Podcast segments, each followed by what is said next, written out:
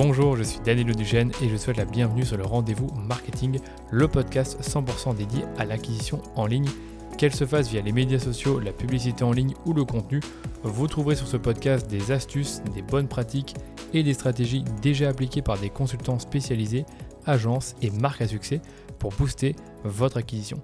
Et quant à moi, je me charge de tout dégrossir avec mes invités ou en solo afin que vous puissiez mettre en pratique ces conseils et ces stratégies dans votre business. Mais attention, dans le digital, ce qui était vrai aujourd'hui ne le sera peut-être plus demain, alors abonnez-vous à ce podcast pour rester constamment à jour. Ce podcast est rendu possible par DHS Digital, l'agence Social Ads experte en publicité Facebook que j'ai lancée pour accompagner les marques, jeunes ou établies, à accélérer leur croissance.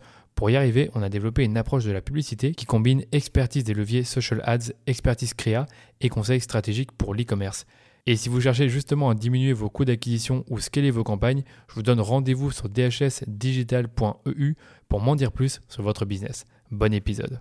Si vous écoutez ce podcast, vous savez que piloter des campagnes sur Facebook, ça reste un métier technique et dans lequel on peut rapidement faire des erreurs, des erreurs bêtes, parfois évitables, qui plombent vos performances et que même les pros font. Du coup, je vous ai préparé un petit listing de 10 erreurs bêtes sur Facebook Ads et comment les éviter. C'est parti Première erreur, c'est de ne pas rafraîchir vos créas au moins une fois par mois. Ça, j'en suis sûr, c'est une erreur fréquente et oui, je l'affirme, on a certains professionnels qui font cette erreur, soit parce qu'ils oublient de le faire, soit par fainéantise. Et vous le savez, vos campagnes sont affectées par la fatigue publicitaire. Il faut savoir qu'en règle générale, plus vous dépensez de l'argent sur Facebook, plus vous allez fatiguer votre audience puisque vous montrez vos publicités à une fréquence plus importante.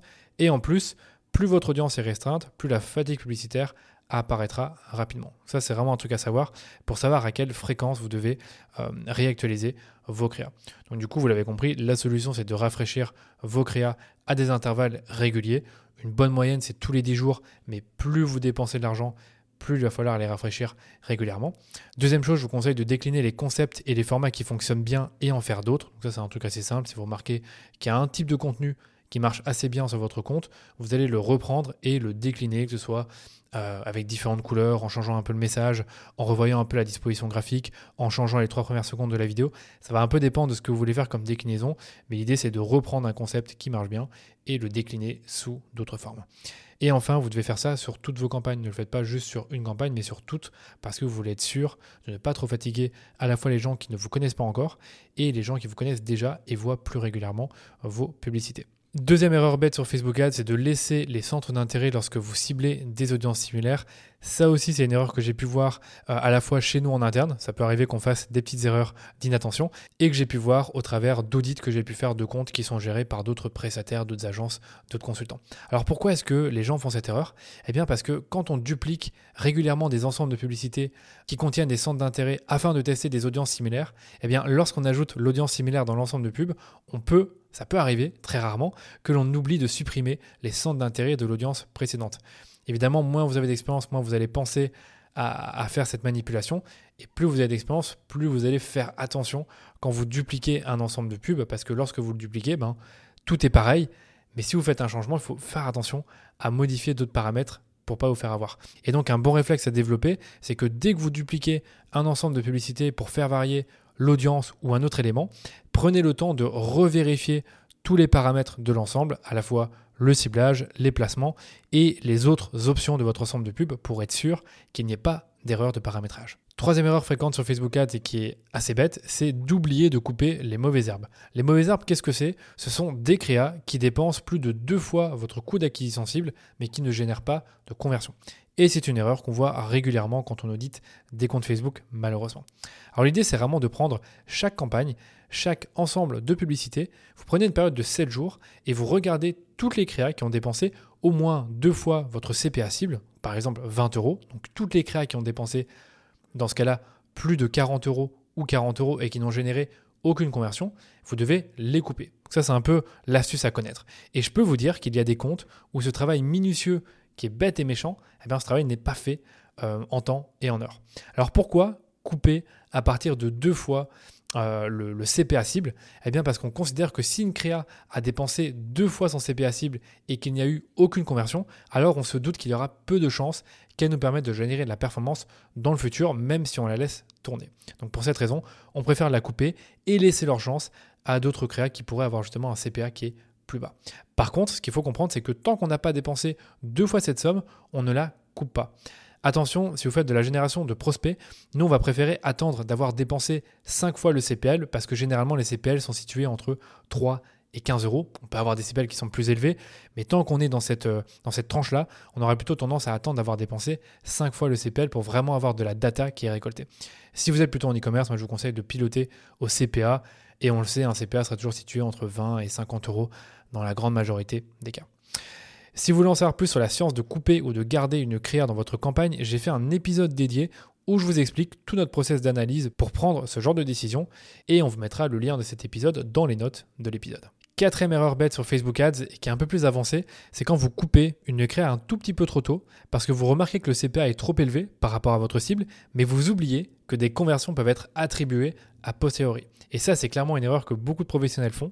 Du coup, je vais essayer de vous l'expliquer avec un ou deux cas de figure bien précis pour que vous puissiez bien comprendre. on va prendre un premier cas de figure. Vous avez une créa qui génère de la performance. Euh, vous étiez à 20 euros de CPA et votre cible, c'était 20 euros. Donc là, tout va bien. Par contre, avec le temps, les jours passent, vous constatez que les coûts augmentent. Et donc, plutôt que d'être à 20 euros, vous êtes maintenant à 23 euros une semaine plus tard. 23 euros, donc c'est un CPA qui est plus élevé que votre cible à 20 euros. Donc qu'est-ce que vous faites? Vous finissez par couper la créa pour laisser leur chance à d'autres créas. En apparence, ce n'est pas une mauvaise décision, puisque vous coupez une créa qui malheureusement coûte trop cher. Par contre, nous, ce qu'on fait, c'est qu'on préfère attendre d'être encore au-dessus avant de prendre une décision aussi radicale. Parce que, vous l'avez peut-être deviné, parmi les personnes qui ont cliqué sur cette créa jusqu'à 7 jours avant le dernier clic, elles pourraient encore acheter. Or, Facebook fonctionne avec une attribution 7 jours après le clic. Donc ça veut dire que si moi j'achète 7 jours, jusqu'à 7 jours pardon, après avoir cliqué sur une publicité, alors je suis considéré comme un acheteur et la conversion sera attribuée à ma publicité. Et en fait, ce qu'il faut comprendre, c'est que Facebook attribue la conversion au moment où la conversion a lieu. Donc si moi je clique sur une publicité le lundi et que je convertis le jeudi, eh bien Facebook va comptabiliser la vente le jeudi. Alors qu'avant c'était euh, au moment de l'impression, donc le lundi dans ce cas-là. Ce qui fait que le CPA de votre publicité peut encore baisser même si elle a été coupée. Donc c'est très dur à comprendre, donc je vais encore l'illustrer à nouveau si vous voulez. Donc imaginez maintenant cette fois-ci que vous coupez votre créa le mercredi, le CPA était à 23 euros, et le vendredi, vous regardez à nouveau sur les 7 derniers jours toujours euh, la performance de la créa, et vous voyez que le CPA est redescendu à 19 euros, donc soit en dessous de votre cible à 20 euros. Ce qui s'est passé en fait, c'est qu'il y a des personnes qui ont cliqué sur votre publicité, que vous venez de couper, et qui ont fini par acheter entre le mercredi et le vendredi. Ce qui fait que Facebook va s'attribuer la conversion lorsqu'elle a eu lieu, par exemple le jeudi. Et ça, ça fait baisser le CPA de votre publicité, même si elle a été coupée. Donc du coup, qu'est-ce qu'on fait dans ce cas-là? Bah, Nous, on va la réactiver si jamais on a fait une, une décision trop rapide de désactiver une créa. Voilà, j'espère que c'était clair, mais comme toujours, si vous avez des questions sur les épisodes, vous me les posez directement sur LinkedIn. Erreur bête numéro 5, c'est d'oublier d'exclure vos visiteurs et vos acheteurs de vos campagnes d'acquisition.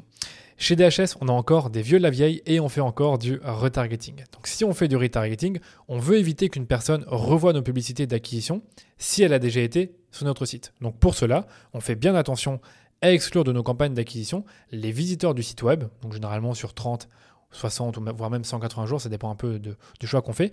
Et on va également exclure les acheteurs et tous les fichiers clients qu'on a à notre disposition pour être sûr vraiment d'aller chercher avec nos campagnes d'acquisition des potentiels nouveaux clients qui n'ont jamais vraiment euh, été exposés, euh, en tout cas qui n'ont jamais été sur le site de la marque. Bien sûr, c'est pas 100% précis parce qu'on connaît les problèmes de tracking que Facebook a pu connaître ces dernières années, mais ça vous permet de vous assurer que vous faites de la vraie acquisition. Vous allez vraiment chercher des personnes qui ne vous connaissent pas encore, et donc que les personnes qui achètent via ces campagnes sont potentiellement des inconnus, donc des personnes qui ne vous connaissaient pas avant. Vous vous assurez également que les personnes qui ont cliqué sur vos pubs en acquisition et qui ont été sur votre site ne les revoient plus et voient par la suite des publicités de retargeting qui ont normalement des messages différents. Sixième erreur bête sur Facebook Ads, c'est de ne pas répondre aux commentaires de vos publicités. Parce que oui, les gens regardent vraiment les commentaires et cela peut avoir un impact sur vos performances. Et je vais vous donner à nouveau plusieurs cas de figure. Imaginez que vous avez une publicité avec des commentaires positifs et des questions sur vos produits. Eh bien, ce que je vous conseille, c'est de répondre à ces commentaires parce que ça montre que vous avez un service client au top et que vous n'êtes pas une arnaque. Et ça montre également que vous vous souciez de vos clients qui ont déjà acheté. Donc les commentaires positifs, il faut y répondre. Commentaires négatifs, euh, ça c'est, je vais, de les scinder en deux. D'abord, on a les commentaires négatifs constructifs. Donc là, il faut y répondre et argumenter avec la personne selon ses, selon ses questions ou vous-même mettre en avant votre démarche au niveau de votre entreprise, de la qualité de vos produits, etc. Et quand vous avez des commentaires négatifs qui ne sont pas constructifs, moi mon conseil c'est de les modérer, c'est-à-dire de les supprimer, voire même de bloquer son auteur si c'est pas la première fois euh, qu'il fait des commentaires de ce type. Et au niveau de l'agence, je peux vous le dire, on a des clients qui ont une personne qui est dédiée en fait à répondre aux commentaires des publicités et qui doit parfois y passer une à deux heures par jour. Et cela, vous pouvez le faire assez facilement à partir de la Business Suite de Facebook où vous allez pouvoir retrouver tous les commentaires sur vos posts et vos publicités. C'est une manipulation qui est assez simple et qui peut changer du tout au tout la performance d'une publicité parce que oui, la preuve sociale, qu'elle soit positive ou négative, elle va avoir un impact sur le taux de clic et le taux de conversion de la publicité. Je donne un exemple bête, mais si vous avez une publicité euh, dans laquelle il y a 15 commentaires négatifs auxquels vous n'avez pas répondu, vous avez beau avoir la meilleure créa du monde, si les gens commencent à regarder les commentaires, ils n'auront pas trop envie d'aller acheter votre produit, même si votre produit est très bien vendu via votre publicité. Septième erreur bête sur Facebook Ads, c'est de ne toujours pas avoir installé l'API de conversion. Parce que l'API de conversion, il faut le savoir, il vous garantit 10 à 20% de conversion incrémentale sur vos campagnes si on se fie à ce que nous dit Facebook. Alors l'API de conversion, qu'est-ce que c'est? C'est une technologie que Meta a mis en place pour vous permettre en tant qu'annonceur de partager des événements et des actions clients comme les inscriptions, les ajouts au panier, les achats, les paiements initiés, directement depuis votre serveur vers votre business manager Facebook.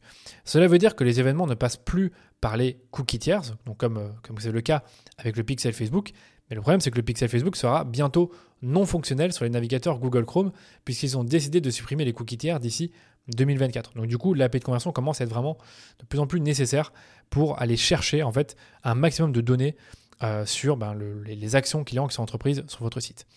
Et l'API de conversion vous permet aussi d'aller chercher toutes les conversions qui ne passent plus actuellement avec le pixel Facebook. Soit parce que l'utilisateur refuse déjà les cookies tiers sur un site, donc malheureusement le pixel il est bloqué, ou soit parce que le navigateur de l'utilisateur bloque les cookies tiers par défaut. Ce qui fait que l'API de conversion va augmenter le nombre d'événements que Meta est en mesure de récolter, ce qui veut dire que vos campagnes vont se voir attribuer plus d'événements de conversion, comme les prospects ou les achats, ce qui va alors faire baisser votre CPA et augmenter votre ROS. Donc vous avez tout intérêt à l'installer. Et on a justement un client qui a été contraint de bloquer son API de conversion parce que le, module euh, PrestaShop était défectueux et presque instantanément, on a vu les performances de nos campagnes chuter de plus de 20%. C'est pour vous dire à quel point c'est important d'installer l'API de conversion. Huitième erreur bête sur Facebook Ads, c'est de ne pas avoir de campagne de retargeting dynamique qui est configurée. Donc ça, c'est une erreur que font des e-commerçants, même quand ils sont expérimentés, c'est qu'ils n'ont pas configuré une campagne de retargeting dynamique, que ce soit pour faire de l'acquisition ou du retargeting. Et bien sûr, la, la, plus rentable de, de, ces deux campagnes et la plus importante, c'est la campagne de retargeting dynamique en retargeting, c'est-à-dire une campagne que vous allez construire avec votre catalogue Facebook et avec laquelle vous allez recibler les personnes qui ont ajouter des produits au panier, donc qui ont montré vraiment une, intention d'achat forte, et à, qui vous allez remontrer généralement une publicité au format carrousel qui va représenter les produits que la personne a ajoutés au panier mais n'a pas encore acheté. Donc si j'ai vu par exemple sur votre site une robe de couleur rouge, eh bien Facebook va me la remontrer la prochaine fois que je, me connecte à l'application euh, Facebook ou Instagram et il va m'en suggérer d'autres qui pourraient me plaire. Ce type de campagne fonctionne assez bien parce qu'elles font office de rappel pour toutes les personnes qui ont oublié de terminer leur commande et qui ne regardent pas forcément leurs emails où on leur a envoyé justement des, des, emails de relance d'abandon de panier. Et en plus de ça, vous allez pouvoir ajouter dans votre texte publicitaire des éléments de réassurance ou un petit code promo pour booster les conversions. Donc c'est clairement une campagne assez simple à mettre en place et qui a un gros potentiel de rentabilité puisqu'on vient vraiment rappeler à ces potentiels acheteurs bah, qu'ils doivent encore terminer leur commande. Neuvième erreur qui est bête sur Facebook Ads malheureusement, c'est de sursegmenter des audiences de retargeting malgré un faible budget.